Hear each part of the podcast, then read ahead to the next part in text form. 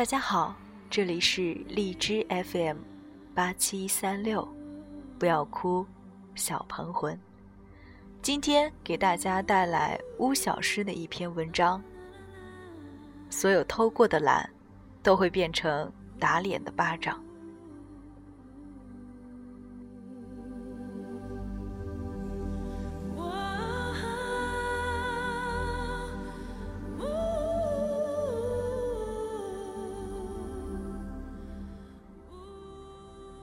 小学的时候练习书法，周末要背着墨水瓶去老师的家，瓶子没有拧紧，墨水把包里的文具都染脏了，生了闷气，觉得书法太讨厌，难学又惹祸，学了几天再也不愿意去。后来念了高中，语文作文总是拿不到理想的分数。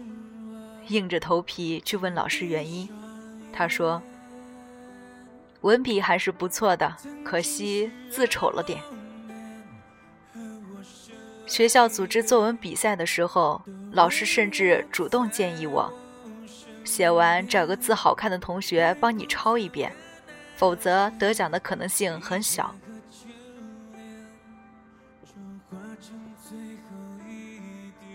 大二的时候考驾照。带我的教练脾气很不好，我被骂哭两次，羞辱智商 n 次，跟自己赌气，说过阵子再学。后来干脆就再也没有去驾校。如今即将毕业的我，依然没有驾照。过年回家，我所在的小城市的出租车，春节是不开计价器的。十块钱的路程能漫天要价到三十，不坐拉倒。家人在忙，家中有闲置的车，可是我不会开呀，我只能去拦截出租车，送上门儿给他们载客。还有半途而废的游泳，三天打鱼两天晒网的美术，明天再背吧的单词。他们都在后来某个猝不及防的瞬间跳出来为难我。因果报应真的是恒久存在的真理。所有偷过的懒，都会变成打脸的巴掌。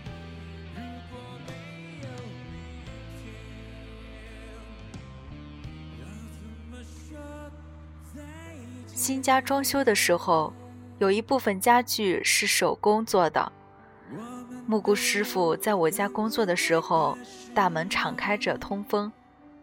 一位来邻居家走亲戚的老伯特意进来旁观。老伯说，自己现在还在遗憾，当年没有好好学习做木匠。他年轻的时候跟着老师傅一起学木匠，觉得太精致，太麻烦，还被割到手，于是就不愿意学了。想做一些轻松简单的活儿，然后跟着亲戚一起去沿海打工。没有一技之长的他，去过搬砖的工地，去过流水线的工厂，最后忙忙碌碌十几年，依然没有在大城市安下家，只好回家做点小买卖。曾经跟自己一起学木匠的伙伴。如今，一个个成了当地令人羡慕的手艺人，甚至开启了自己的家具制造厂，而他只能站在陌生人的门前，欣赏别人展示着他曾经放弃的技术。记得蔡康永说过：“十五岁觉得游泳难，放弃游泳；到十八岁遇到一个你喜欢的人约你去游泳，你只好说。”我不会啊。十八岁觉得英文很难，放弃了英文。二十八岁出现一个很棒但是会英文的工作，你只会说：“我不会啊。”人生前期越嫌麻烦，越懒得学，后来就越可能错过让你动心的人和事，错过新风景，真的是这样。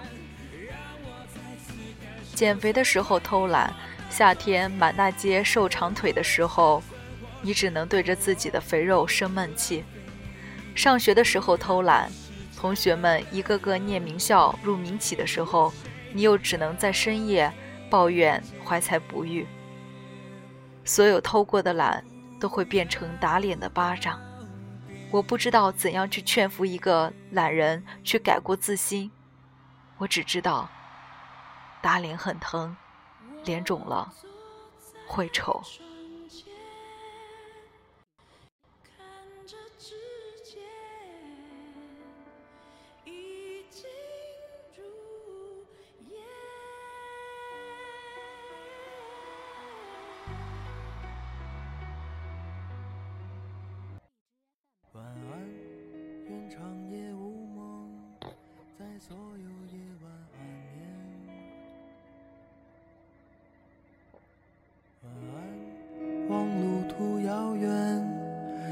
有人陪伴身边，想说的话都没有说完，还是会有些遗憾。这一生有些短，晚安，晚安，在醒来之前。我才会说出再见。晚安，在天亮之后，那是非与你无关。我们离开荒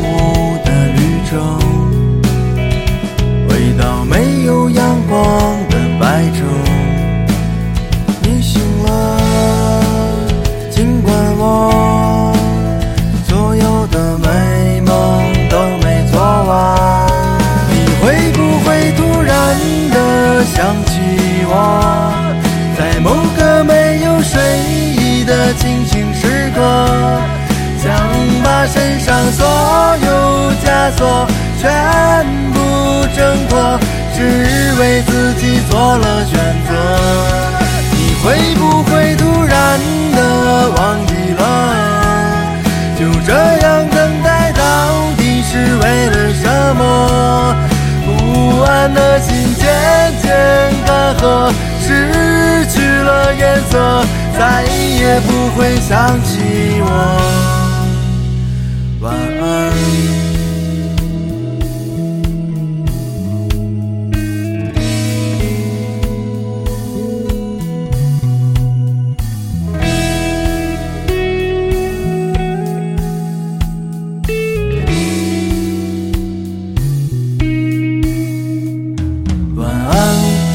长夜无梦，在所有夜晚安眠。晚安，望路途遥远，都有人陪伴身边。我们离开荒芜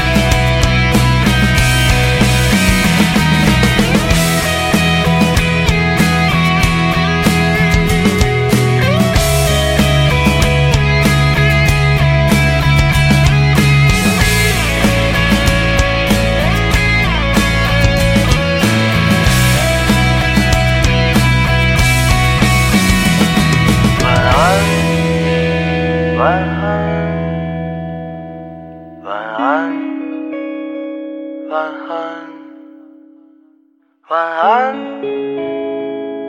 安，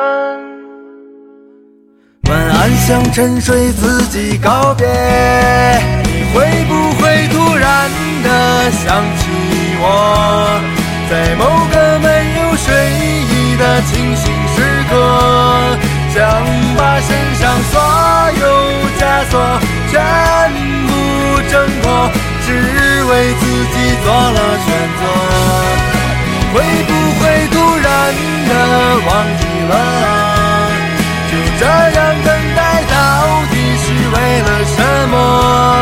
不安的心渐渐干涸，失去了颜色，再也不会想起我。